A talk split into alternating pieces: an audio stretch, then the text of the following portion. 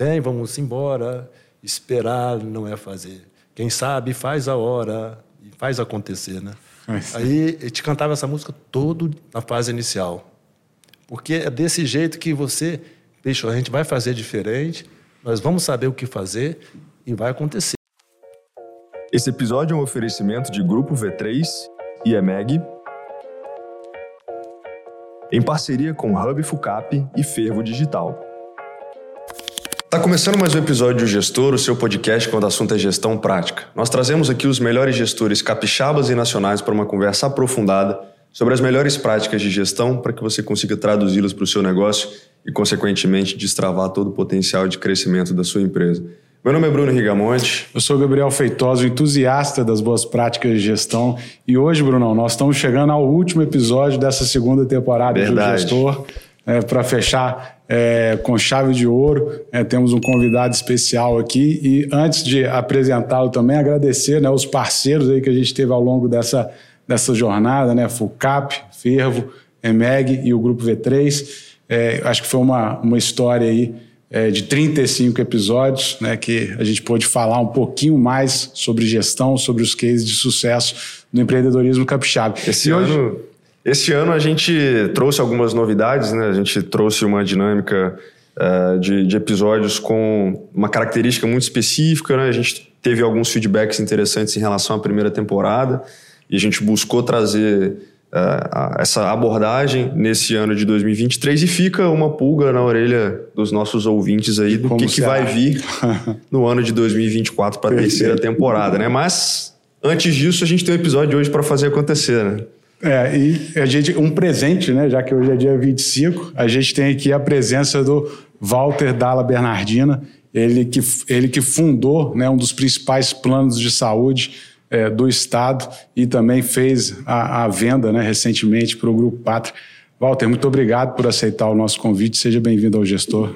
Agradeço aí, Gabriel, Bruno, aí a, a, o convite, né? E fico lisonjeado de estar acompanhando também quantos entrevistadores ilustres que tiveram aqui. A gente acompanha e percebe que a gente precisa de fazer alguma coisa para ficar um pouco perto do nível. Do... Mas a história do São Bernardo, né, do grupo São Bernardo, é, é, é assim, impressionante, né? E para nós é uma honra tê-lo aqui, né, nessa encerrando, né, com chave de ouro essa temporada. Legal. E até para a gente começar contando um pouquinho da, da história, né, do, do, da São Bernardo. Eu vi um vídeo, né, dentro da, das apresentações institucionais, que ela começou ali numa clínica, né, de ortopedia e depois se tornou o grupo, né, segundo maior é, rede de, de é, assistência né, no, no, Estado. Então, eu queria que você contasse um pouquinho como que veio essa ideia né, de empreender. Você que é formação é médico, né? Então, como que veio essa ideia de empreender e começar a criar a clínica e o Grupo São Bernardo? É, esse, esse, o fato de empreender, a gente, quando as pessoas olham a gente do jeito que a gente fez, elas falam, poxa, que estratégia você usou, né? E a gente percebia que até um bom pedaço de caminhada a estratégia nossa era necessidades, né? Necessidade de atender o nosso público, que no caso era o nosso cliente. E a gente, eu falo que o meu sucesso é um pouco improvável, porque é um médico, a família toda empreendedora na área comercial, mas eu não tinha experiência nenhuma, né? Não tinha experiência, era zero de, de administração. Então a gente teve que aprender quando o grupo cresceu um pouco, eu comecei a fazer cursos de gestão, gestão na, na Dom Cabral, gestão na Getúlio Vargas. Gastava em marketing, eu não sabia para onde esse dinheiro estava indo. Eu fiz marketing para entender um pouquinho, né? Aí o, o Robert Stivita, né, que ele fala, né, que 50% do seu marketing você perde ele. Só que a gente nunca sabe aonde está esse 50%. Então, aproveita, ele fala, então, invisto em marketing, né? E o marketing na nossa época era muito difícil, era muito caro, porque não tinha uma rede social, né? Perfeito. Eu falo que a gente é um pouco improvável porque a gente fez isso tudo muito na necessidade de atender nosso cliente. Para vocês terem uma ideia, não muito longe disso, 1982, 1983, os médicos da nossa cidade andavam dentro da sala de cirurgia com botas sujas de cerco de boi chegando da fazenda. E a gente ortopedista, como que você vai fazer uma cirurgia, que a infecção ortopédica é a pior infecção que tem, infecção óssea, osteomielite, como você vai fazer isso? Minha esposa era formada em enfermagem, a gente fazia cirurgia 5 horas da manhã, 4 horas à meia-noite, ela fazia o, preparo da sala para 5, 6 horas da manhã eu fazia a cirurgia. E quando os médicos chegavam 8, 8 e meia, estava acabando a cirurgia, porque eles entravam na sala para conversar e bater papo e, e é dessa maneira mesmo. É, é uma coisa que, naquela época, Vitória já era mais evoluída, tinha meus colegas de Cachoeiro, que são bairristas para burro, já tinham uma evolução médica na parte hospitalar muito grande, e a gente não tinha isso. Então a gente começou a investir nessa qualidade, fiz uma clínica pequena de 10 leitos, depois essa clínica ficou para 20. Essa clínica era para atender o Walter e o meu cunhado, o Rostan, que era cardiologista, uhum. justamente para que a gente pudesse ter um atendimento de um nível bom. E a gente teve esse atendimento. E olha bem, uma clínica de 10 leitos que passou a ter 20, foi a primeira tomografia do norte do estado, a primeira ressonância dentro da clínica, quer dizer, tinha mais equipamento do que quarto na clínica.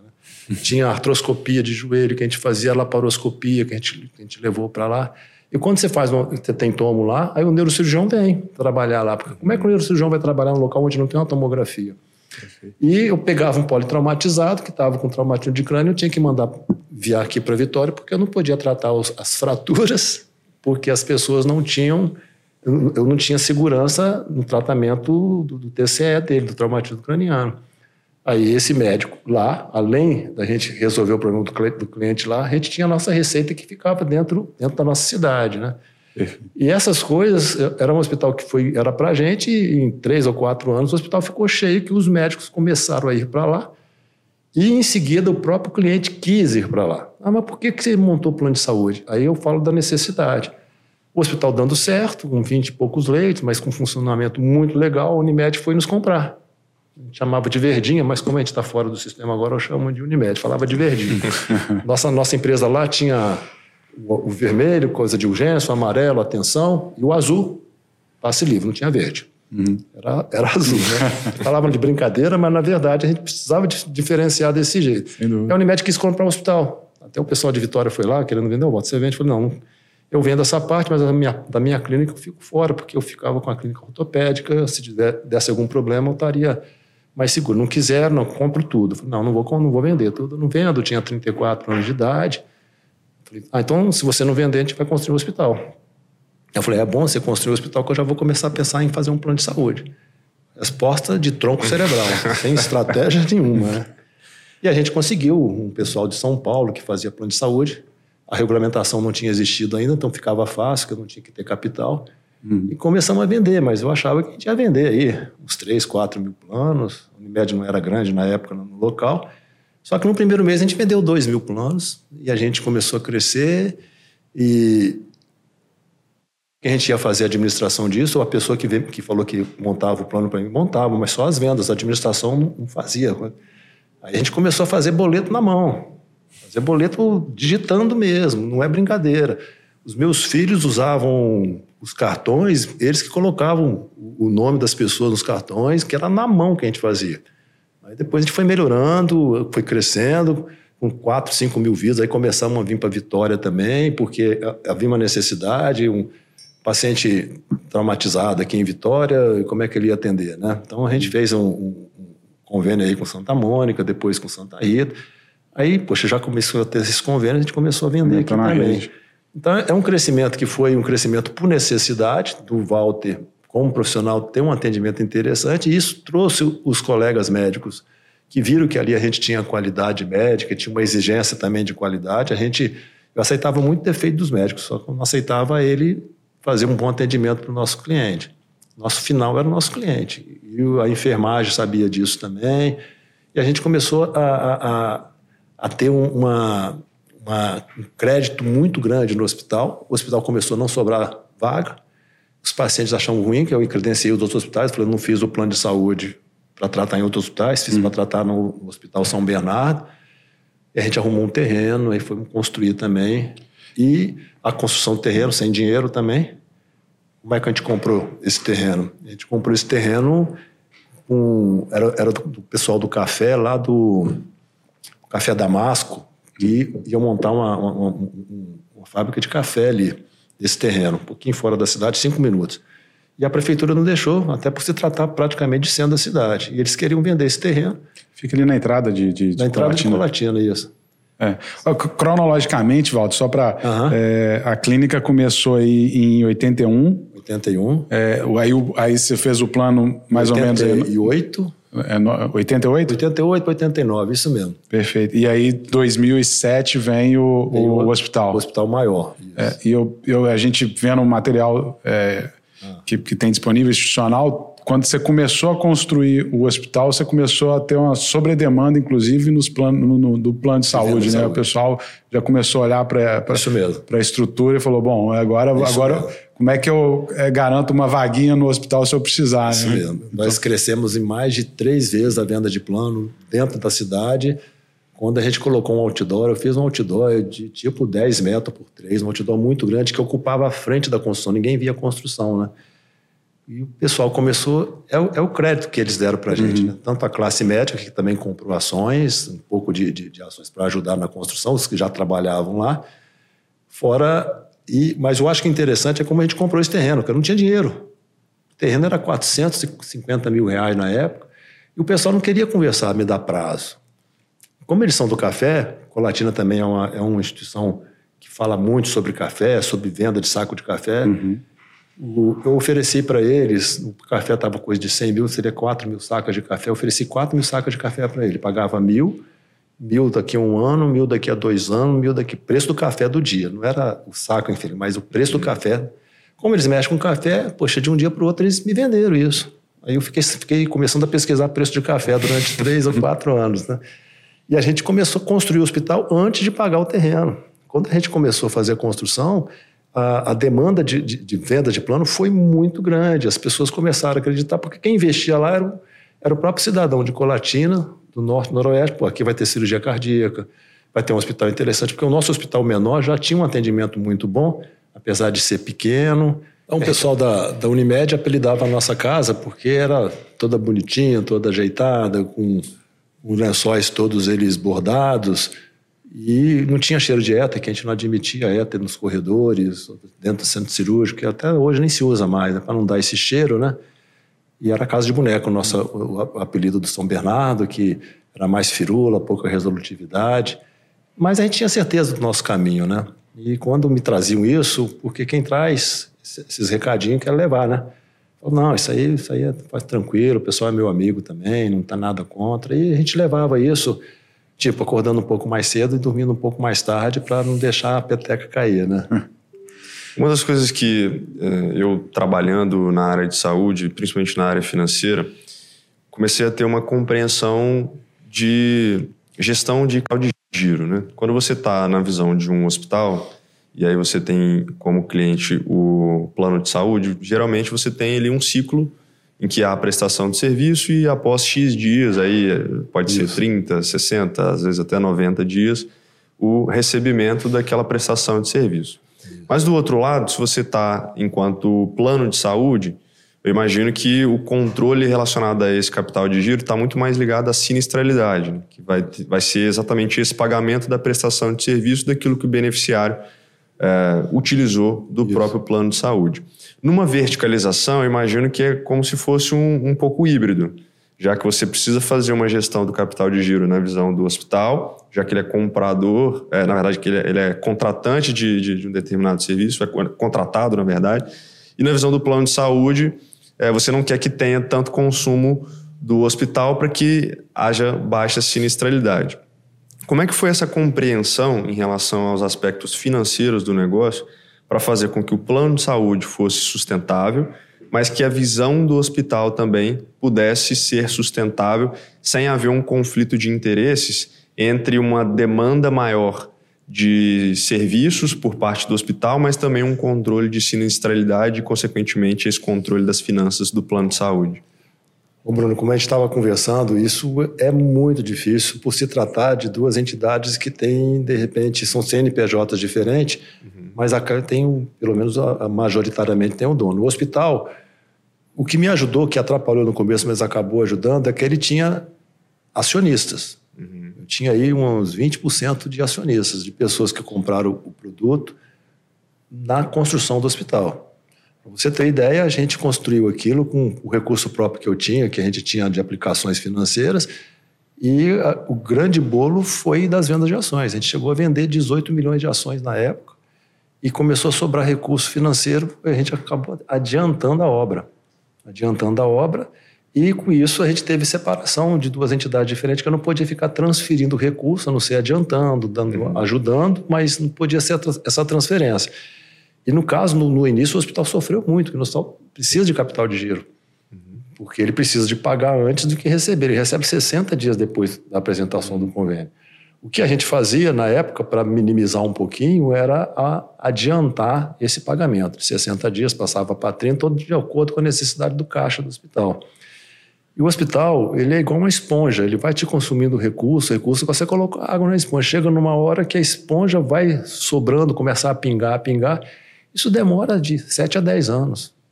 Nós ficamos de 7 a 10 anos assim, no hospital fazendo um EBITDA praticamente zero. Né? Uhum. Mas por quê? Porque o movimento, além de ser pequeno, nós tínhamos conta para pagar. Uhum. O hospital, além de fazer esse movimento, ele tinha um endividamento que, na época, eu não consegui fazer endividamento de médio prazo, de, de longo prazo com, com o BNDES. O BNDES ele não aceitava o hospital como garantia, depois começou a aceitar. E a gente teve que pegar dinheiro por 60 meses. 60 meses é um prazo muito curto. Né? O Banestes foi um grande parceiro nosso e os juros estavam baixos, que foi 2007. Uhum. 2007 eu precisava de. Eu coloquei. Precisava de 2 milhões ou 3 milhões de reais. E se eu não tivesse dinheiro, eu não conseguia acabar o hospital. Fazia a parte final, final, finalzinho mesmo. Foi onde eles me emprestaram esse recurso, aí fomos 60 meses, com 15, 20 meses a gente dava negociada de novo para jogar mais para frente, e a gente conseguiu levar. Sorte minha, que em 2008 que teve a crise, né? A crise, a crise mundial, que os dinheiros secaram nas instituições. Então, em 2007 ainda existia esse recurso e um dinheiro que não era tão caro, meio, 2% ao mês na época. Então, a gente conseguia levar, levar isso bem. Mas é uma ginástica que você tem que fazer. Depois o hospital começou a dar EBITDA de 18%. A gente vendeu o hospital nosso dando EBITDA de 18%, 19%. O plano de saúde de 12%, 13%. E plano de saúde você dá 5%, você bate palma. Então, nós entregamos nosso plano de saúde com 67% de sinistro, sinistralidade pequena. Por quê? Ah, mas é fazendo mal o cliente? Não, não é negando o cliente? Não. A gente fala que o cliente precisa, ele tem direito a tudo quando ele entra no plano de saúde. A segunda pergunta é, ele tem direito, ele precisa disso tudo? Porque a gente já pegou pacientes em fase terminal, com 95% de intestino retirado por causa de necrose, o paciente ia morrer, e o hospital começou a fazer é, tratamentos para perdurar aquela vida só para ganhar dinheiro. Isso a gente teve casos desse jeito. E quando eu procurei o colega médico lá, foi até meu professor, não quero citar o nome dele aqui, porque ele falou: Poxa, você está aqui reclamando. Eu falei: Rapaz, dá uma olhadinha nessa conta aqui. Se eu acertar essa conta aqui a partir desse dia que ele tirou 90% do intestino, fazia hemodiálise, o cara entubado. Até maldade, né? Até maldade com, com, com o próprio indivíduo, né? Porque uhum. o indivíduo tem até o direito de morrer. É, Nós precisamos de ter o direito de morrer também. O sofrimento chega num ponto, chegou a minha mãe, estava no estado terminal já, ele falou, pô, tô, não dá para fazer falei, não, eu não vou resolver isso, que eu estou muito dentro. Chama minhas irmãs, converso com ela para ver se vai investir muito. Não é desligar tudo, mas ficar investindo uma paciente que está em coma, então você tem que respeitar. Qual é a, o tempo que ela tem de lucidez? De repente tem uma lucidez, o bicho está falando, puta merda, por que, que não desliga esse negócio? Não é verdade? Eu lembro muito do Papa, né? O Papa que falou, me leva para o hospital. O Papa foi Papa João Paulo. Não me leva para o hospital mais, não me leva, deixa eu morrer. Cacete, morrer, né? Então são coisas assim, que é direito que as pessoas precisam de ter. E falar, peraí, tá terminando, bicho. Né? Então, e mais o, o, cliente, quando é parente, se deixar mais três dias vivo para ele é, é um avanço. E, e, a gente precisa esclarecer isso para o cliente. Aí é, quando, isso... quando o doutor viu aquela conta lá desse jeito, falou, não, esquece essa conta aqui, que isso é um absurdo. Então, são esses absurdos que acontecem que, de repente, por causa de uns pacientes ou de uns colegas, a gente acaba abalando toda a, a estrutura, né? É, isso, na verdade, na verdade, eu atribuo a dois aspectos. O primeiro é um aspecto cultural. Você pega as famílias dos pacientes, não tem uma compreensão exatamente do, do ciclo da vida, né? enfim, da finitude, uhum. sobre essas questões. Mas você tem também uma visão do outro lado, de hospitais particulares, por exemplo, privados, que tem essa perspectiva quando você trabalha com uma conta aberta que acaba demandando muito Isso. dessa conta Isso do mesmo. paciente exames que seriam eletivos ou é, medicamentos, materiais ah. e, e, eu acho que aí se você puder entrar um pouco mais no detalhe do, da visão do plano de saúde como é que é esse controle assim eu tenho muita curiosidade ah. de entender como é que é esse controle de dia a dia para auditoria é. também é. O, o, que acontece é o auditor nosso por exemplo ele era auditor em loco porque o médico fala, paciente semi-comatoso, necessitando disso, disso, disso. Vai lá, tá olhando, o paciente tá rindo, sorrindo, entendeu? Eu tô exagerando, mas aconteceu. O paciente não pode ser transferido daqui, não pode sair da UTI. Chegava lá, o paciente tava, tava querendo sair da UTI. Ninguém quer ficar na UTI, principalmente pela lucidez dele, pela necessidade. Então, o, o trabalho em loco, você não tem conflito com o colega, porque o, o colega sabe que você está indo lá. Para você ter uma ideia, o nosso enfermeiro e a nossa médica estavam entrando numa UTI e estavam internando um paciente. O paciente internando, o cara olhou o paciente, aí ele falou assim, ó, não é do seu plano não, tá? Vem, não vem se meter aqui não, é do outro plano, então deixa eu internar esse paciente. Você olha assim, caraca. Então, existe de todos os lados, tá? Existe o hospital que tem má fé e tem um plano de saúde que de repente fala que não vai te pagar também. Uhum. Né? Então, eu falo que. E vira bola de neve, né? Porque bola de um neve, jogo de empurra. Dos dois de... lados. E quem perde, às vezes, é o próprio nosso cliente. Ah. Pergunta quantas vezes a gente negou de fazer qualquer tipo de procedimento de cliente que estava em fase terminal. Nunca. Porque como é que a gente vai explicar para a família isso? Se o médico foi incapaz de explicar. Então a gente deixa isso acontecer, a gente resolve depois a nível administrativo, né? Eu tenho uma frase que eu sempre uso que ganhar dinheiro em medicina, em qualquer local, mas principalmente em medicina, ganhar dinheiro é o efeito colateral de um bom trabalho. Agora, esse trabalho precisa ser feito com, com emoção. Aquele cara que você está tratando, se fosse seu pai, você operaria? Então você não opera esse cara. Se fosse seu filho, você faria isso com seu filho? Então, são essas perguntas que eu sempre faço. E quando acontece morte no hospital, quero saber a propedêutica. A propedêutica é o que foi feito para esse paciente e ele morreu. Se deixou de ser feito alguma coisa, bicho, era um problema sério deixou de atender, deixou de fazer uma punção para fazer um diagnóstico de, uma, de uma meningite. Então, e, existe um questionamento muito grande da lisura do nosso profissional. O profissional que não trabalha desse jeito, ele saía do hospital. Ele sai do hospital. Que não quiser trabalhar com a gente, a gente tira também. Quantos que a gente tirou e quantos que voltaram depois aceitando essas denominações? Porque a minha formação é, é médica. É, a minha, minha mãe me empurrou para ser padre, mas os hormônios eram tão altos que não deu para fazer, não, tá? A quantidade de hormônio era muito grande. Mas você fazendo medicina é, é, é, uma, é uma paixão. Eu faria tudo de novo. Bom, se você tivesse dinheiro, você faria medicina? Faria. Só que eu faria melhor ainda. Faria melhor.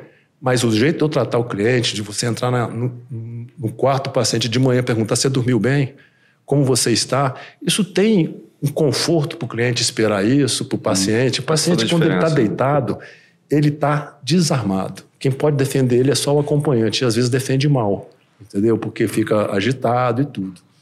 Então. A gente vê, a gente vê nessa fala é, sua muito forte a questão da, dos valores, né? E, e um pouco do, até do DNA né? Uhum. São Bernardo.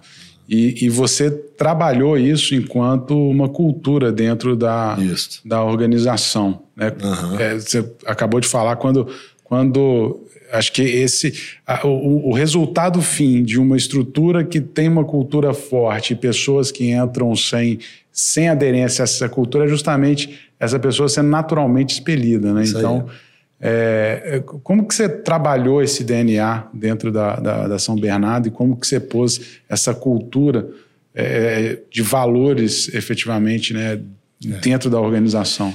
É, a gente começou, a gente tinha, com a clínica de ortopedia, tinha um funcionário que tinha que ser homem porque me ajudava a colocar gesso e tinha que ser o, o secretário, porque eu não tinha dinheiro para pagar. Pra você ter ideia, eu, eu, tinha um ventilador, não tinha, não tinha é, ar-condicionado. Depois de seis meses, porque quem ia me ajudar tudo foi meu danado lá, o meu cunhado lá, que estava me ajudando e tudo. Eu acabei, bicho, ficou com uma dificuldade, minha irmã também, eu também fui me virar sozinho. Então, essa clínica começou a ser aberta e eu Com ar-condicionado, coloquei seis, sete meses depois. Era tudo caro os investimentos e a pobreza aqui era grande. Uhum. né? Um filho de sete pessoas lá em casa, eu era o filho do meio. O filho do meio é um parênteses aqui para quem tem mais irmãos, ele, ele é negligenciado, porque o mais velho sabe tudo e o mais bonitinho é o mais novo. O do meio, bicho, não vai dar em nada. O do meio sobra, sobra as roupas do mais velho. É, isso mesmo, e, isso mesmo. Por aí vai. E a gente, nada contra meu pai e minha mãe, mas a gente era criado muito assim, que o primogênito, o mais novo, era um, muito inteligente realmente. O mais velho tinha um comando da, da área comercial, da área dos negócios do meu pai. E quando eu fui querer ir para Vitória para fazer medicina, meu pai não me deixou. E o meu irmão ainda endossou: não, não tem que ir, não. Você tem que ir. Pra... Seu pai, pai me deu um par da sociedade, você vai, mas eu não quero trabalhar aqui. Aí é, é foi um embate de você com 14, 15 anos, sabendo que se eu ficasse em Colatina, não ia passar na faculdade. Eu sabia que eu tinha que passar na UFES, na Universidade Federal, na época muito boa, porque eu sabia que a, a MSCAM me daria problema em casa, problema de, de custo, né? De custo de, da família toda, sete filhos. Uhum. E não era classe média e com, com, muitas necessidades, né? Então a gente acabou indo lá, mas com insistência. Até que meu pai chegou, falou, chegou minha, minha mãe, Wanda, Wanda, arruma um lugar para esse menino. Quando não aguenta lá todo dia ele ficar falando sobre isso, não dá. Aí me arrumou aqui, eu fiquei na casa de, de, de parentes aqui no começo, nos dois, três anos, no, no, no Cláudio, no, no Zezinho, Bernardino, é onde pessoas que tinham uma condição boa, que pô, me deram uma mão, não só nisso, mas a mão também de orientação financeira também, de, de, gestão também, aprendi muito com eles, o dia a dia lá com eles, né? E o que acontece hoje? Dentro desse, desse espectro de, valores, perdi, de, de, valores, cultura, né? de cultura, isso precisava de valorizar isso, né? Então, Nada contra. É, e eu falo, poxa, eu, se você chega para mim, você teve bullying? Tive. Então, na época não tinha. o que, que era bullying? Não existia. É o bullying que eu era pintado, me chamava de, de, de, pintado. Era o bullying que eu tinha um cabelo espinhado, quando tinha cabelo, né? era porco espinho. O meu irmão e, e o meu, meu primo saía com eles, que eles são quatro anos mais velhos, não tinha com quem sair, só levava pancada deles, só, só apontava contra mim. Então, a gente vai ficando o quê? Ficando quieto, a gente vai ficando resiliente, mas tipo, pera, aí, daqui a pouco eu vou conseguir isso, daqui a pouco eu vou conseguir. Então isso foi natural meu de resistir, como eu tinha uma timidez muito grande para eu falar, era difícil, até quando me formei para atender duas pessoas era legal, três já me dificultava. Aí eu comecei a dar palestra por necessidade para até desenvolver esse, essa área de comunicação, para melhorar um pouco o meu convencimento para quando a gente começou a fazer os investimentos, né? E as reuniões que eu fazia com a enfermagem, com o pessoal de limpeza, era de tratar o cliente da melhor maneira possível. Uhum. O médico não queria internar lá, porque as outras casas de saúde pressionavam o colega: se você ficar internando lá, eu vou tirar você daqui. E eles tinham poder de atender SUS na época, acidente de trabalho, né? Eu falava o seguinte: olha, quem a gente tem que convencer para vir para cá? O paciente. Se o paciente vier uma vez aqui, ele vai querer, no, no, na próxima, ele vai falar: doutor, eu quero levar minha filha lá, já internei lá. Aí o médico começou a ficar sem, sem reação e a gente começou a ter, a ter movimentos, né? Mas essa cultura nos levou a essas premiações e a gente não tinha dinheiro. O resultado financeiro era muito pequeno.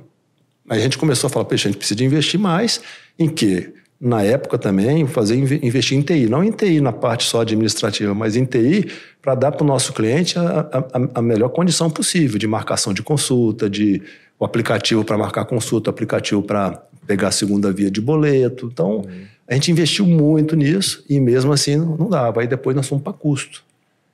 Precisamos de cortar. Eu fiquei curioso que num, num dos anúncios né, da, das premiações é, de melhores empresas para se trabalhar ah. que vocês obtiveram, teve teve uma fala de que você cantava os valores, né, como, como um, rito aí. Como é que é essa história? É, vem, vamos embora, não espere acontecer. É, vem, vamos embora, esperar não é fazer. Quem sabe faz a hora e faz acontecer, né?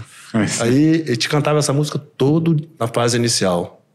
Porque é desse jeito que você, bicho, a gente vai fazer diferente, nós vamos saber o que fazer e vai acontecer. E a gente, desde a época a gente tinha 5 mil vidas, nós falamos, vamos ser o segundo melhor plano do Estado. O primeiro depois que a gente for o segundo. Não vamos ser o segundo maior plano do Estado e melhor plano, principalmente o melhor.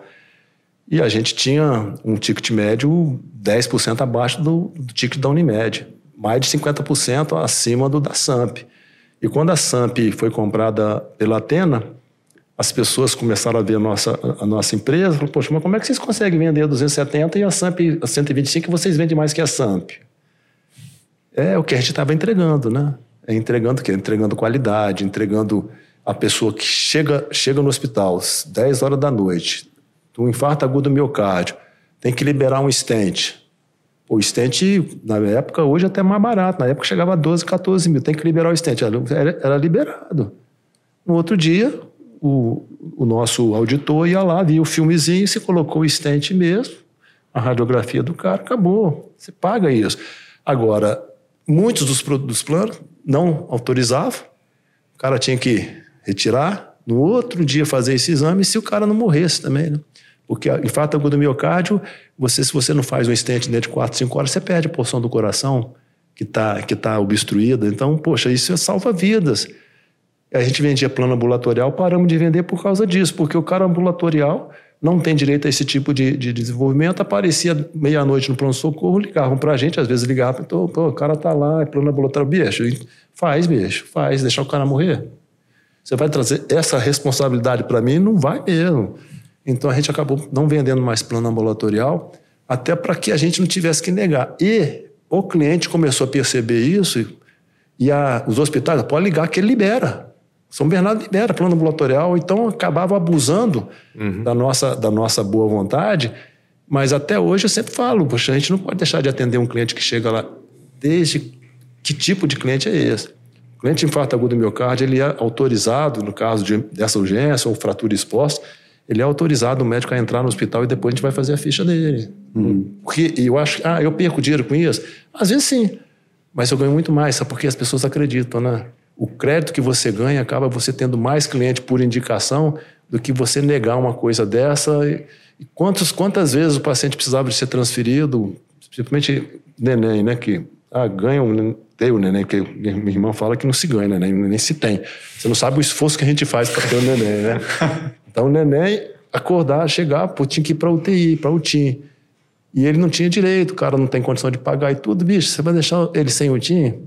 Colocava é. lá, aí pegava dentro da, do setor público, arrumava, dois, três dias depois, arrumava uma, uma condição de, de de estar tá atendendo. Então, eu acho que isso faz parte do jogo e está dentro das despesas que, de repente, vão acontecer. Quando você fala, fala desse jeito, as pessoas até estranham. Poxa, você não se preocupa. Eu falei, bicho, o jogo é esse.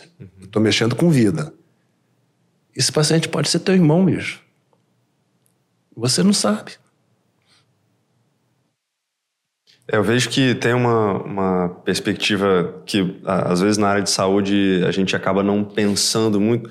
A gente fala muito sobre humanização, né? Da gente conseguir fazer um uhum. atendimento humanizado, de ter isso. A gente sabe que na, na classe médica, se a gente for colocar numa amostra de 100%, não é todo mundo que tem essa visão. Né? Não, não. A área da medicina, de certa forma, acabou virando um mercado e os pacientes, em alguns casos, acabam sendo tratados como se fossem é, meros produtos ou mercadorias.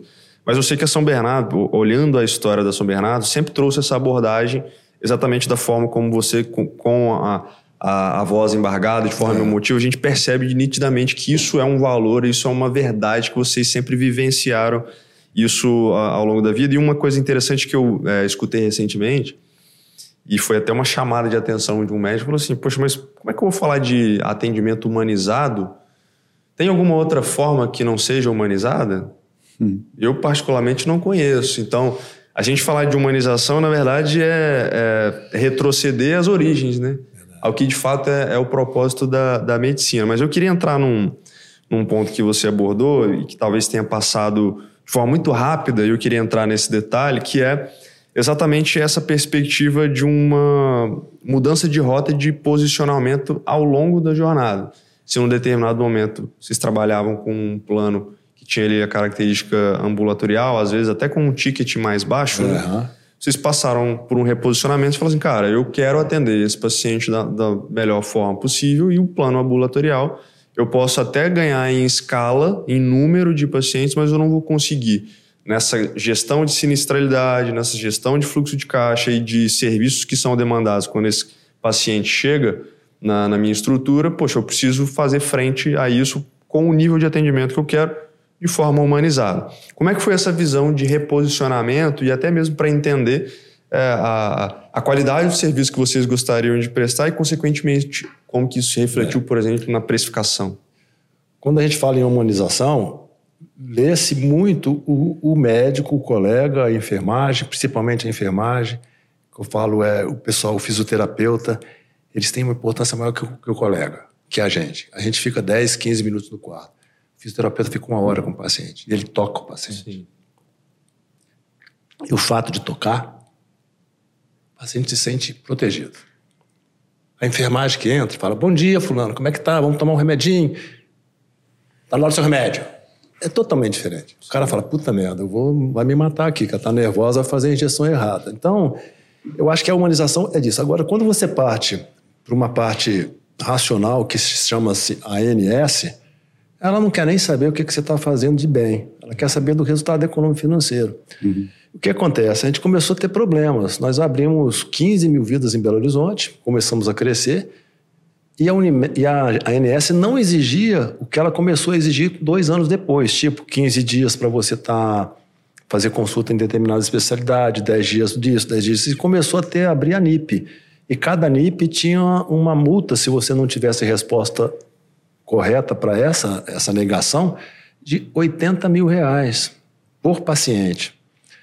A gente começou a ter dificuldades. E os médicos de interior que perceberam isso começavam a não atender o paciente para a gente pagar qualquer preço depois, quando estava vencendo o prazo. Entendeu? Aí o que, que a gente fez, bicho? Não dá para a gente trabalhar com esse preço, não só de plano ambulatorial, mas com um preço mais barato, que a gente fez uma, um produto mais barato até para concorrer com a SAMP. Então, isso nos custou, na época, umas 40 mil vidas. A gente começou a aumentar preço, uhum. vendendo um pouco menos, e vamos, nós vamos ficar com 120, 110, 100 mil vidas, mas a gente vai ficar rígido. Uhum. E poder prestar o atendimento que a gente se propôs. É, e tem que ser esse preço.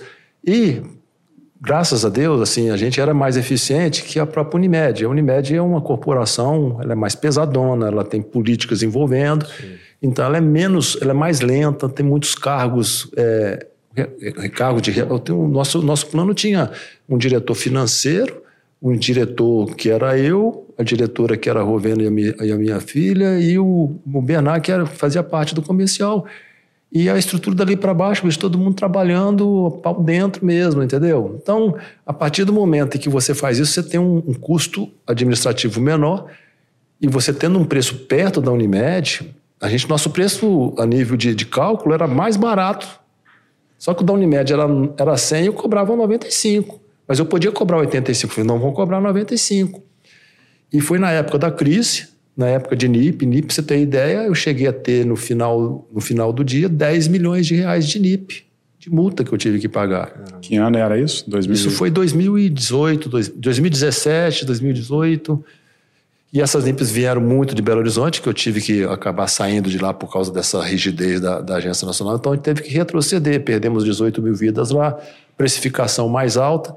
Mas se eu fizesse preço menor, eu ia vender mais. É igual andar de bicicleta. Você ia vender mais até você parar de crescer, você, ia, você consegue ser rígido, porque você recebe dois meses de graça. Uhum. Se você está crescendo, o seu sinistro de hoje, que é 70%, se você tem uma receita maior daqui a 90 dias que você vai pagar esse sinistro, esse sinistro vai para 65%, porque você tem mais receita. Só que essa receita é de gente que entrou agora e que vai gastar daqui a pouco. Então, essa jogada que fica fácil de você vender mais barato, nós não entramos nessa. Nós vamos vender mais caro. Ou a gente faz isso, ou a gente, a gente vai sucumbir uma hora, não, não vai dar para ficar enganando. É uma pirâmide que é uma pirâmide autofinanciada, auto, autocriada, né? Auto, que a, a, é. base dela em algum momento pode acabar ruindo. Foi quando a gente começou a melhorar, a, a, chegar no momento em que, poxa, a gente tinha pô, 67, 68% de sinistro. Eu não, não acreditava que a gente ter isso. Eu te coloquei como meta porque eu via Porto Seguro, um plano de saúde que ele não é tão grande, mas ele é muito eficiente, 65% de, seguro, é, de sinistros que ele, que ele joga. Pô, eu falei, não é possível, gente. A gente estava, para conseguir 70, a gente estava urrando, né? Aí conseguimos, por quê? Porque é possível você fazer isso mantendo qualidade, agora com colegas médicos que têm um engajamento com um plano e não com um colega, uhum. porque o colega médico ele começa a não querer brigar com o colega, ele não quer brigar com o hospital, com medo de perder de perder a, a, a possibilidade de trabalhar nesse hospital ou, de ter problema com o colega.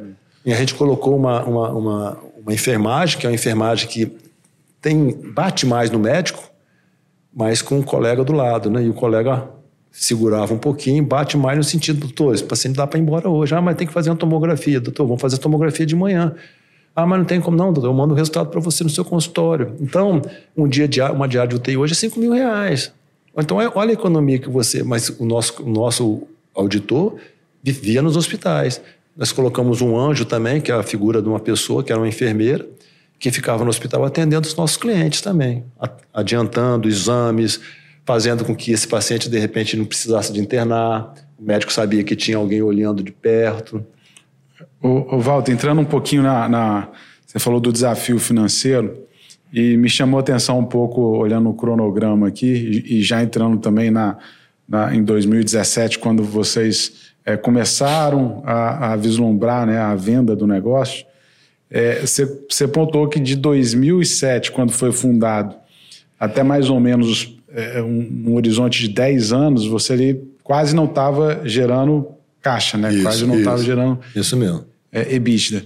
E o processo de compras se iniciou é, mais ou menos nesse período também, né? 2017, 2018. Foi, não, né? foi até antes, tá? Em 2013, com essa crise que deu, a gente ficou muito preocupado. A Mil estava comprando todo mundo. Uhum. Aí nós me procuraram para gente sondados. Pra ser sondados pela própria Mil. E por questões de, de 30 dias, eles não me compraram porque eles venderam para a Health, né? Entendi. Eles venderam a One Health no, no tipo assim, no, nessa embalagem aí, né? Mas a, o meu valor eixo lá, a, a mesma em valor corrigido, seria praticamente umas cinco vezes menor do que esse de hoje. Uhum. Só que ali havia uma necessidade, um medo da gente não conseguir vencer essas nossas dificuldades, porque a Agência Nacional colocou a gente em direção fiscal, que é o que? Tomar conta da empresa, de todos os meus gastos, de todas as minhas receitas, de tirar todas as receitas minhas, de cancelar todos os meus cartões de crédito, de proibir as vendas de qualquer bem meu, tudo bloqueado durante dois anos. Eu, minha esposa, né, os meninos uhum. não estavam não na, na, conta, então você passa por uma, por uma pressão sem dúvida muito grande. A, a, o pessoal lá de São Paulo, de Rio de Janeiro, né, eles falavam, eles perguntavam quando é que você vai fechar. É, porque a minha pergunta era praticamente essa, porque é o seguinte: você tinha dentro da, do quadro societário muitos médicos. Uhum. É, e muitos médicos que talvez estivessem olhando para aquele momento assim e falando, tá, e quanto que isso. Quanto que nós vamos realizar resultado a partir do que a gente investiu, uhum. né? Então, como é, que, como é que foi esse exercício de gerenciar esses stakeholders, né? esses, uhum. esses médicos a, absolutamente interessados né? ali no, é no resultado, inclusive é. financeiro do negócio, para culminar realmente nessa, nessa conversa, nesse exercício com o grupo Pátria e, e fazer ali é, também. Tem, o, e tem um ponto aí que, uh, às vezes, o médico, se ele, por exemplo, for um investidor, mas também trabalha, ele está interessado em vender a participação, mas quer continuar trabalhando. Então é. tem também isso para gerir. Né? Isso aí. O que acontece que essas vendas de plano, que a gente chamava na época de balcão de negócio, eu estou te dando isso e a, a, essa especialidade fica na tua, na, na tua mão. Então, a cirurgia, por exemplo, eram dois cirurgiões. Assim, ó, são dois cirurgiões, vocês são responsáveis pela cirurgia daqui. Bons profissionais, vocês me pagam tanto. Quando precisar de colocar alguém, vocês que vão escolher para formar a equipe. Então, te dava essa liberdade. Eles escolhiam ah, uma subespecialidade que eles não faziam, e, e esse terceiro comprava uma cota dos dois. Ah, os dois têm 100, 120 mil, e os caras, cada um comprava um pedaço dessa cota, ficava as três cotas iguais. Então ele já re, acabava repassando para eles e cada um, ou não, se eles não quisessem, né? Então, 99% eu tive problemas com a, o serviço de anestesiologia só. Porque, por, por problemas de que eles acharam que a gente estava ganhando muito, que eles tinham que ganhar mais, porque o plano de saúde, o hospital ganhou menos notoriedade do que o plano plano tinha um faturamento de 25 milhões de reais, o hospital tinha um faturamento de 5, 6 milhões. Então, mesmo que o hospital tivesse resultado melhor, mas quem era quem era mais forte era o plano. E eles queriam que o plano também fosse deles também, né? Então, não vem ao caso, a gente conversou sobre isso O que, que eles perderam? O que eles ganharam em dois anos trabalhando lá, eles receberiam os honorários dele. Que eles, o que eles faturavam em dois anos é o que eles ganharam, que eu paguei para eles aceitarem, só que eles não foram mais médicos nossos. Né? Aí foi uma outra equipe de anestesia, que está lá até hoje. E o cara faturava 250 mil reais em, em quatro pessoas. O, então, a gente, se você... a, a, gente pergunta isso porque o Bruno também ele trabalha, né? Tem cliente na área médica, a gente uhum. também atua é, com um público assim, né? E, e o, o médico, como ele não tem a formação é, de, econômica, de, econômica financeira, de administração, etc., é um desafio ali você justificar alguma coisa, justificar reserva de caixa. Ah, não, mas por que, que não distribui? Não, bom, porque pode vir uma, pand uma, uma, pandemia, o um repasse problema. médico é uma, é uma ciência à, parte. É verdade. Né? E, e, a, e, a, gente teve, desculpa, a gente teve um, um, cliente que tinha que a sociedade era 18 médicos. Eu imagino que talvez lá muito mais do que isso até. Mas um desafio de vocês gerenciar expectativas é. e alinhar ali com a estratégia do negócio é, tremenda, em, né? Em 2007, 2008, nós inauguramos o hospital. A partir de 2016, a gente já começou a distribuir dividendos para os médicos. Dividindo de acordo com o número de ações também. E alguns médicos quiseram vender, eu comprei. A cota das ações de acordo com a cotização do mês. Eu comprei de quem quisesse vender. Na época da venda da empresa, eu propus os médicos, não, eu acho melhor você vender essas ações que eu vou vender pelo preço que eu comprei. As ações é 30 reais a ação, eu vou te pagar 30 reais ações, é o preço que eu estou vendendo. Os caras, alguns venderam, outros venderam metade para ficar com um pedaço lá para ter direito de trabalhar, outros não venderam achando que o, o Pátria, a Atena ia pagar mais, né? Conclusão do negócio, depois de dois anos, me procuraram, falando, não posso, quem tem que vender é o Pátria. O Pátria vendeu com 30% de deságio, entendeu? Então, são ações que são as escolhas que as pessoas fazem. Se eu forçasse a barra de vender, eles achavam você chega num determinado momento como empresário, eles acham que você está fazendo alguma coisa para se beneficiar. É. Eu reuni com eles cinco vezes. Então, quem quer vender, vende, eu vou pagar o que o, o a Atena, o Pátria, no caso, está me, tá me pagando. Ou eu compro de você nesse valor, pago e recebo do Pátria. Pago hoje para você. E era muito fácil. Eles falaram, bicho, o negócio não está certo, né? Aí Uns falaram, falaram com o meu com o administrador antigo lá, é, rapaz, o Val estava certo, né? A gente não escutou ele, né? Então, mas são escolhas. Eu também não posso ficar forçando demais, porque dá a impressão de que eu estou ganhando em cima do, do colega, né? Mas o, o, médico, ele acha que é Deus. O advogado tem certeza. E o juiz é o próprio. então, não tem jeito, bicho. O cara acha que entende de tudo e você não pode dar pitaco no serviço dele. O médico, assim, hoje já mudou um pouco mais. Agora, poxa, você entra no, doutor, essa cirurgia aqui é pô, quem sabe sou eu, você não é médico. Então, hoje já diminuiu um pouquinho, porque o cara já chega todo todo todo gugado, né? Já. Com o Google na mão. Então, é, né? e você quer questionar um, uma medicação do médico, os médicos antigos, na minha época, era, era um absurdo questionando minha medicação. Então, o que, que você vai? Vai ser médico, então. Tipo assim, né? Eu, Walter, e isso torna a sua história enquanto empreendedor ainda, ainda mais emblemática, porque é um médico empreendedor que criou um, uhum. um grupo, né, um hospital, um é. plano de saúde com 160 mil vidas, né, batendo é. 160 mil vidas. Então, é realmente a história de, de é, empreender né, pela, pela necessidade, mas é, colocando boas práticas de gestão, Isso. de valores e tal. É, é, diz, essa, até a gente estava comentando antes, né, você falou que uma empresa tem três possíveis caminhos, né? Se é. puder comentar isso, depois eu faço uma outra pergunta é. para complementar. Porque ou a empresa quebra, ou o dono morre, os filhos vendem a empresa, ela desaparece, ou você vende a empresa, né? E esse processo de venda da empresa, Bruno, só estender um pouquinho, é muito interessante, porque na minha cabeça, vender empresa tá doido, bicho, vender empresa. É, quando você cria uma empresa, bicho, parece que é um filho seu. Você, hoje eu estava almoçando lá Salsa, né? Que eu ficava lá, ficava dois, três dias da semana, almoçava ali, que era pertinho da clínica. Eu estava sozinho e pouca gente na sala. Rapaz, quanto tempo que eu fiquei aqui, né? Almoçando, igual do salmão de lá, né?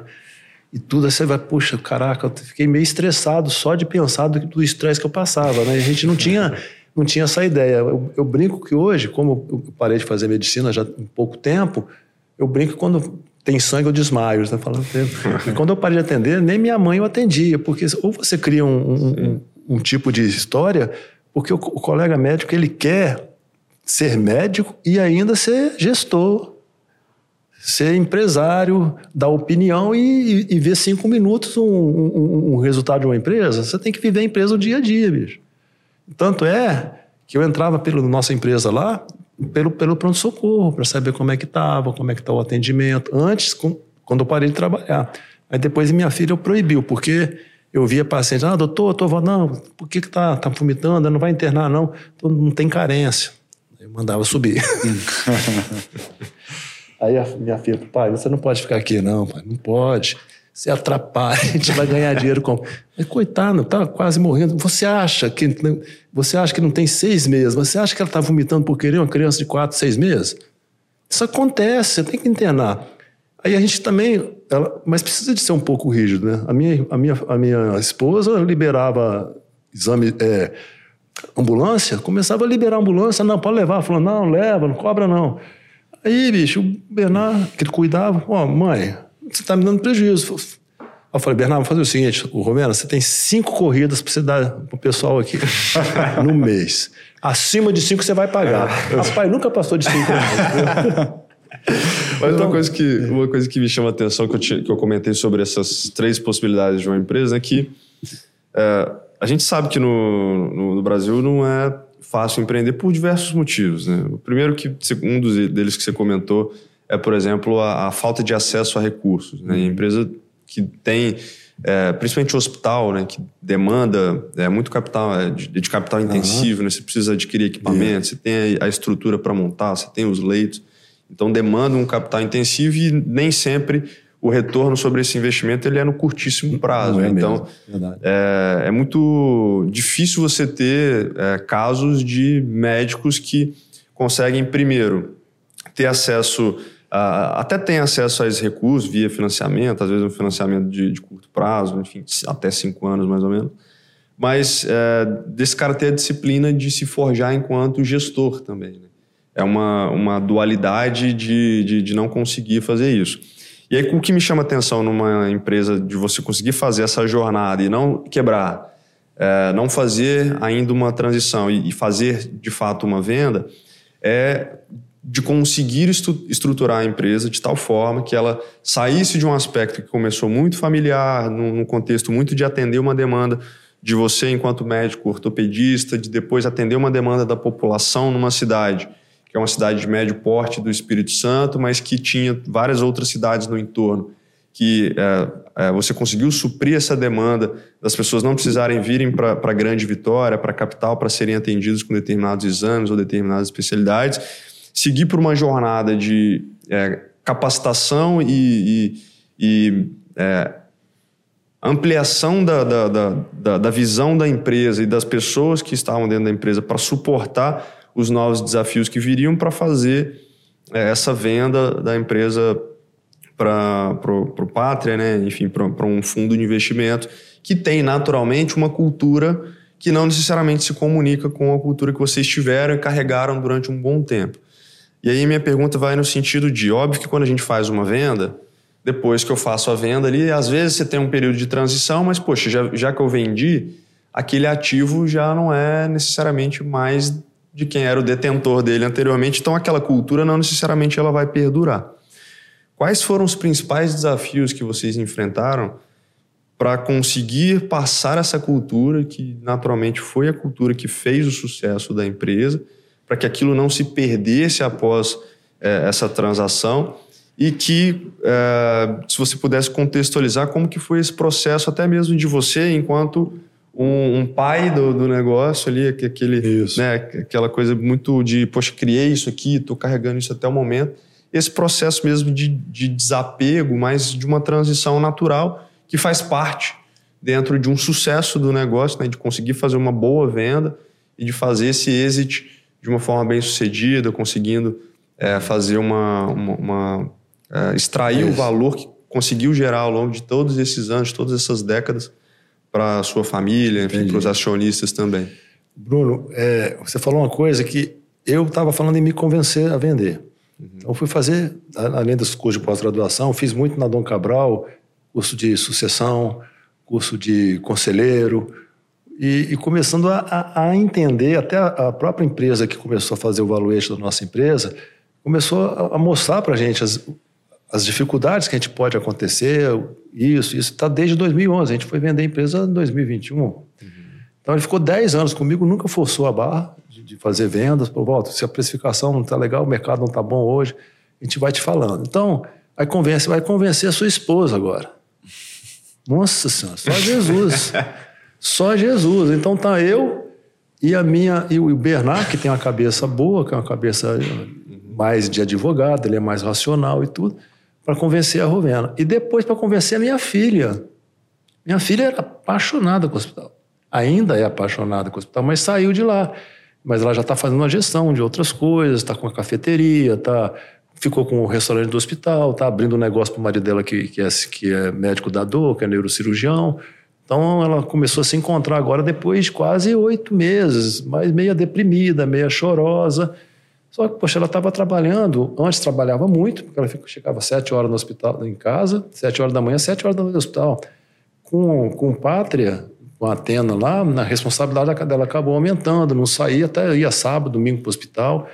E ela estava, pô, tem três meninos, né, velho? Aí começou a, a, alterar isso. E eu não podia forçar a barra para ela sair, porque se eu forçasse também, de repente ela ia sair no momento que não foi a solução dela, foi minha, né? Uhum. Mas para convencer esse povo, foi mais de cinco, seis anos. E as coisas estavam rodando, os processos estavam rodando. Aí depois elas entenderam, assim, olha, olha o aperto que a gente passou aqui, olha o resultado que a gente tem aqui. Se a gente olhar o passado, você fala, bicho, como é que eu consegui chegar aqui? Como é que eu atravessei esse, esse mar revolto aqui? Eu acho que se tivesse filmado, eu tinha parado no meio do caminho, tá? Então, a gente acaba fazendo, fazendo, fazendo, e chega num momento e que fala, bicho, bora aí, bicho, eu não estou afim de voltar nisso.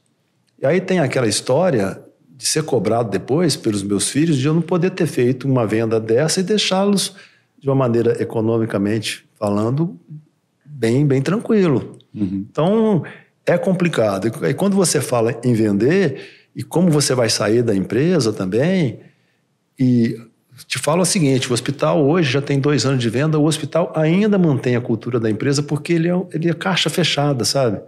Então as pessoas já trabalham desse jeito, mas perdeu um pouco a qualidade. Perdeu, a gente sabe que perdeu. Já no plano de saúde, totalmente diferente. Os, as pessoas que estavam lá em cima do plano de saúde, ou eles mudaram ou saíram. Saíram do, do, do, do setor porque, pô, não quero trabalhar assim, nunca trabalhei desse jeito. Então, quem trabalhou só na nossa empresa, como a gente tem muitos colaboradores que aprenderam na nossa empresa, enfermeiras que aprenderam com a Rovena, que é ela que treinou desde o primeiro dia, esse pessoal pediu para ir embora, antes de de fechar o trato, falar, eu queria que você mandasse embora, ou vou embora, porque eu não vou trabalhar com esse pessoal, não vou de jeito nenhum, então vem pedir para ir embora. Semanas antes de fechar, cinco enfermeiras mais antigas. A gente fez, já estava prevendo isso, fizemos premiação, demos salário para ela, plano de saúde, um ano de salário, demos premiação. E agradecemos muito também, né? Porque essas pessoas, bicho, se eu chego para elas e falo que eu vou montar um hospital ali na Serra, ela vai falar, quando é que eu vou? Entendeu? Elas vivem me perguntando, vocês vão abrir? Eu não, não, já acabou, gente, não posso, eu sou proibido. E graças a Deus que eu sou proibido, senão daqui a pouco a gente fica com vontade também, né?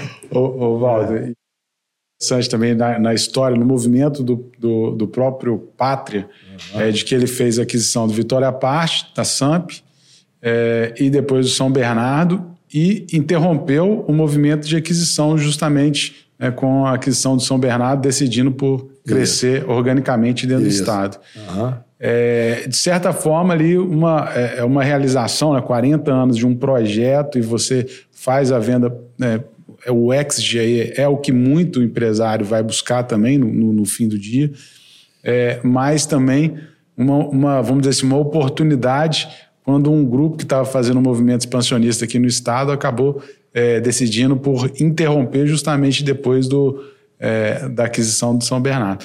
É, como que você avalia essa questão de, de, do momento, do preparo que você tinha, do, de como você construiu o negócio para, é, de certa forma, ter a oportunidade e efetivar é, a venda do negócio? Assim? Como que você avalia esse, o cenário, a história como um todo? Olha, 2011 a gente foi para mil, aí frustrou. Aí o mercado ficou ruim de novo, vieram algumas propostas, depois o mercado aqueceu, foi em 2018. Nós tivemos cinco propostas, de cinco investimentos e de cinco compras parciais, de compra de 40% para depois a gente fazer vendas. E a, a, proposta do Pátria ela era até um pouco inferior do que as que, me, as, as que me antecederam, mas ele tinha um grau de cultura um pouco melhor, porque tinha uma, um, tem uma, uma administradora, é, uma, uma operadora de plano de saúde que ela destrói tudo. No outro dia tira a placa, tira tudo. Isso, isso ia dar uma comoção na cidade e nos, e nos, nos, nos funcionários também. Né? Uhum. Então a gente acabou preferindo. Você vê, o plano de saúde hoje vai para o terceiro ano, eles vão mudar de nome agora, vão transformar no outro produto, o mesmo produto, SAMP São Bernardo, mas vai ser acho que Humanas o nome. Mas passou-se esse tempo, e esse tempo foi bom para amadurecer a gente e amadurecer os colegas e os, os profissionais que trabalharam lá. Mas plano de saúde, eles começaram a fazer, a ver números, vai números, ver números, e, porra, cara, um colega nosso lá, especialidade, difícil de acontecer no interior, geriatra, o cara fora da curva, e acabaram começando a criar problema com ele, que ele deixava um dia mais internado, paciente, essas coisas, né? Aí ele pegou e sai. Ele sai da empresa, outros profissionais fora da curva saem da empresa, montam um consultório do lado, do lado da gente mesmo, que até nosso, o imóvel é nosso, a gente alugou para ele, estão cheios de paciente particular e não querem atender mais plano de saúde. Então, perdeu-se a oportunidade de ter uma diferenciação no plano hoje. Então, uhum. às vezes, os planos hoje que você pode ter profissionais diferenciados, eles acabam desaparecendo porque a valorização que você dá para ele não é só valorização monetária, não. É valorização de conversar, valorização de bater papo. Não tem quem conversa. Uhum. Aí você corta 10% da receita do cara e eu quero conversar, não tem que conversar, não tem não conversa com ninguém. A gente tinha uma pessoa só para isso, um técnico, a gente chamava de estatístico, sabe? Para falar, colega, isso aqui, isso aqui, você fez isso, você fez aquilo. E mostrar alguma coisa e rever também o que a gente tinha cortado a mais ou não. E se não tivesse legal, a gente, tchau, a gente vai desligar você porque você não está condizente com nossa política de trabalho. E era muito direto desse jeito. Pô, não é que a gente vai aceitar todo mundo, né? Então, eu acho que, nesse ponto, perdeu-se muito, ficou muito mais resultado econômico-financeiro. Né? E o que, que acontece com a crise dos planos hoje? Isso é fácil de ver.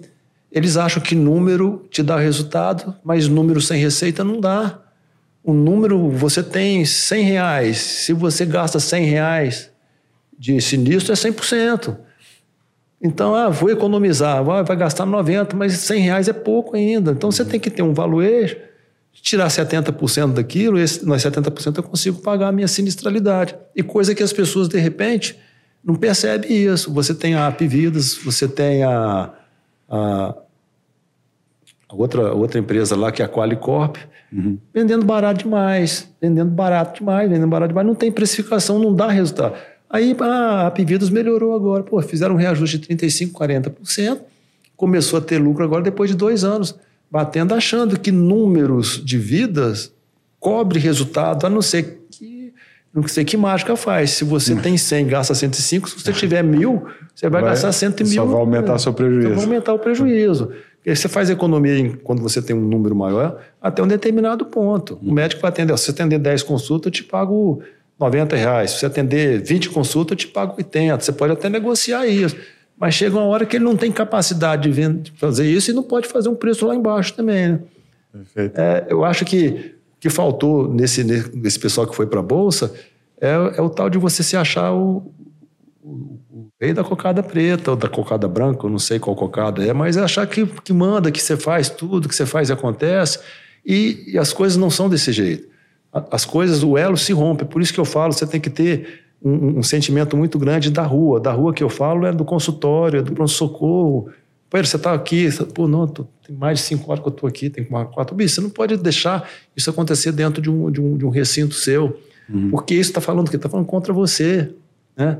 Poxa, cirurgia cardíaca lá que de repente o cara não podia pagar e tudo, a gente internava esse paciente lá no São José, ligava lá, a gente foi internar esse paciente, que tem SUS lá, Hoje eles agora você tem que ir lá para o SUS, entendeu? Então, o paciente lá reclamando da Rovena, minha esposa pode andar na rua, agora melhorou um pouco, Mas ela não podia andar na rua poxa, mano, fizeram isso com meu pai, fizeram aquilo, fizeram isso, poxa, você tem que voltar. E a gente não podia. Então, era tipo, na feira, então, ela falou, não posso ir na feira mais. Aí, por isso que a gente fez esse afastamento. A gente mudou um pouquinho lá, ficando menos, porque eu saio pouco em casa, né? Mas ela sai muito, mulher gosta de ir para as lojas, para as amigas e tudo, então acaba encontrando com as pessoas. Né? Aí é um sofrimento maior para a gente, é o que você falou. As pessoas né? não desassociam ainda, né? Não, não desassocia. Agora, aí ela, hoje ela já está mais tranquila, porque já percebeu que é desse jeito, e também o movimento, essa, essa ruptura acabou também melhorando, porque eles começaram a ver. Eu fui lá cinco vezes lá em São Paulo. Falei, Fábio, Fábio, pelo amor de Deus, rapaz, você está arrebentando a cultura da empresa, onde você. Aí começaram a fazer desconto. Falei, Fábio, dá desconto, meu. Rapaz, faz 10% abaixo da Unimed, rapaz. Todo mundo, o pessoal do, do Unimed vem para São Bernardo, mas não vai para SAMP. Porque o cara fala, não vou, a SAMP não quero. Ele, ele tem dúvida porque a diferenciação de preço é muito grande. Então é, é questão muito mais psicológica também. E a SAMP é tido como um plano, um plano, um plano popular, um plano para pessoas de, de menos renda, que não estou dizendo que é ruim, não. É bom. O, o, Olavo, na época, ele trabalhava muito nisso. Ele sabia fazer esse custo. Eu não sabia. Hum. Porque também era contra alguns valores que a gente tinha também, né? É, Valdo, queria é, agradecer demais é, a sua presença aqui. Acho que é, nos brinda né, esse esforço nosso de, de nesses 36 capítulos aí, falar sobre gestão e encerrar essa segunda temporada com um case é, de realmente ele, a, o viés do empreendedor, né, que transforma, que cria um grupo empresarial como São Bernardo, que realiza a venda dele, concretizando ali é, o sucesso da jornada e principalmente que tem tanta emoção para falar do negócio como você é, transmite. Né? É, e, que, queria te pedir uma para a gente caminhar para o encerramento, para você deixar o nosso público geralmente é, entendo que são empreendedores, gestores, diretores de negócio e que a gente sabe que dia a dia a gente sempre busca se aprimorar em gestão e nosso objetivo aqui né, é, de fato, trazer boas histórias, bons cases, histórias que às vezes tiveram altos e baixos e que a gente sabe que é assim quando a gente tem a, gestão de um negócio. Que você pudesse deixar uma mensagem de esperança para esse ano de 2024 que vai se iniciar em breve, exatamente para esse público tendo legal. a sua jornada e, e o, como que você vislumbra legal. esse Ó, futuro. Não, é legal, poxa, é um prazer muito. E, e, se você conversa comigo sobre qualquer coisa de gestão na área de saúde, você vai só ver emoção. Só ver emoção. Porque é um, é um sentimento muito puro, meu. Tipo, eu fiz o melhor que pude, poderia fazer algumas coisas melhores, mas eu ainda estou fazendo estou fazendo aqui. Então eu queria só esse espaço para primeiro falar uma coisa. Primeira coisa, beijo, você precisa de cuidar do teu físico. Você tem a responsabilidade de chegar com 70, 80 anos sem precisar de ajuda de ninguém. Porque se você está precisando, tirando as doenças convencionais, mas 90% é porque você está acima do peso, é porque você não cuidou do seu joelho, você não cuidou do seu físico, você não consegue nem carregar você mesmo e você está dando, passando esse problema para um, um outro, que de repente é um filho, uma filha, ou de repente é um, você tem que ter, você vira um cadeirante por falta de inabilidade. Então, cuide do seu físico. Segunda coisa, cuide da sua emoção. Põe a tua, tua mente muito aberta. Você precisa de estar bem com as pessoas. Saia daqueles meios que só falam bobagem, besteira e que de repente você acha que o mundo não presta. O mundo presta muito, agora depende do meio que você está ande com pessoas melhores que você, porque se você andar com pessoas piores, você vai piorar. Você tem que andar com pessoas que têm a mente aberta, que têm a cabeça aberta, locais melhores. Se o seu local não é interessante, não queira mudar o seu local, muda o local que você está. E a terceira coisa, a parte espiritual. Se você não tiver uma crença espiritual, fica muito difícil. Então, por mais que você acredite que isso não exista, mas só o fato de você acreditar, isso já melhora o teu espaço. Poxa, foi provado que se você fizer esse, esse sinal aqui e ajoelhar, o seu pré-frontal, o seu lobo profrontal, ele se inunda de sangue. Ele aumenta, e o lobo profrontal é o, é, é, o, é o lado do sentimento, é o lado de você gostar, onde produz serotonina, citocina. Então, se você faz atividade física, você produz hormônios que, que melhoram o seu bem-estar. Se emocionalmente você está bem, você está sempre legal. E não é todo dia que você vai levantar sorrindo. Tem hora que você, puxa, não queria levantar o bicho, mas você tem que levantar hoje. That's it. Ou você faz isso, bicho, ou você não vai ser ninguém. Poxa, então eu falo o seguinte: eu sempre acordei muito cedo, dormi muito tarde. E a minha esposa fala: que você está acordando tão cedo hoje? Você não tem o que fazer? Eu tenho, eu tenho que minha atividade física, eu tenho que eu tenho que eu tenho que fazer minha reza, eu tenho que estudar um pouco, eu tenho que ver meus negócios. Eu preciso disso porque o sono é o prelúdio da morte. Eu quero ficar acordado para aproveitar essa vida que eu fiz com que ela acontecesse. Eu, se eu não fizer isso, eu não estou usufruindo. Então, eu acho que se você, com esse tripé aqui, bicho, você começa a poder pensar em ser empreendedor. Tá? Físico, emocional. Então, eu acho que esse é o, é o grande recado que eu deixo, e deixo para as pessoas que estão comigo. Eu tenho hoje 10 alunos que a gente cobre de 50% a 100% na área médica. São pessoas intelectualmente muito fortes e muito fracas financeiramente e não têm condições de pagar o curso, então a gente paga esse curso para eles com a responsabilidade deles terem esses três, esse tripé formado. Essa parte cristã, essa parte emocional e a parte física. Eles têm isso e a responsabilidade de ter notas. E de três em três meses a gente tem a gente está junto. Amanhã a gente vai fazer a reunião com eles de novo, até com os pais deles. Justamente porque quando eles se formarem, eles vão me devolver esse dinheiro, não para mim, mas para a instituição que eu criei. Para a gente poder colocar outros na fila. A grande justiça que eu acho no Brasil é você passar num curso, curso de medicina, que diferencia você, mas diferencia a família. Hoje, um colega nosso com dois plantões semanais, ele tem uma renda de 30 mil reais. Qual a profissão que dá uma renda de 30 mil reais? Ah, é trabalhoso fazer medicina. É, bicho, eu gostava de jogar bola. Comecei a jogar bola, eu fui campeão do sênior, porque durante o período mais novo eu não conseguia jogar bola porque não tinha tempo. Mas eu nunca reclamei. Mas eu fui campeão, tricampeão em Colatina, acima de 30 anos. A gente arrum... fizemos um time lá e ganhamos. Então, se você não pode realizar alguma coisa agora, daqui a pouco você, você realiza. Mas você não esqueça isso, não esqueça essa coisa do meu do sonho, né? E quando a gente forma essas pessoas, tem uma que vai formar agora, uns são parentes mais próximos, outros são filho de, de, de segurança, outro é filho do, do motorista do, do, do, motorista nosso, outro é filho e tem mais uns dois ou três para entrar. Fecha-se esse quadro e daqui a pouco esse pessoal já está se formando, vai pagando a gente, a gente vai entrando também em algumas empresas, como grandes empresas também, para ter essa ajuda, depois que a gente já tiver um histórico, porque eu não vou pedir alguma coisa que eu não dei. Um histórico, já formei 10 alunos aqui, se você quiser me ajudar a formar mais, porque eu acho que isso você melhora, não só isso, mas a família. A obrigação que essas pessoas também, além do, do dessa parte de se cuidar, é a obrigação de não deixar o pai e a mãe ao léu, porque às vezes baixam fora, às vezes o pai não tem uma casa para morar e às vezes não tem um plano de saúde. Então, pelo menos Sim. isso vocês têm que dar para eles também. Então, a gente coloca isso e, e, dentro disso aí, eu acho que eu me renovo cada vez que eu reúno com eles. Por quê? São pessoas extremamente preparadas, são pessoas... Tem uma menina lá que fala português, eu fico com vergonha de conversar com ela, de tão refinado que é o português, que a mãe é professora de português. São pessoas muito simples, todos eles fazendo monitoria, então, são monitores de, sala de aula, os melhores alunos da empresa, que é, eu, lá da, da faculdade de Colatina. Então, dentro dessa condição toda, bicho, eu, poxa, eu ainda estou conseguindo uhum. melhorar a vida de alguém também.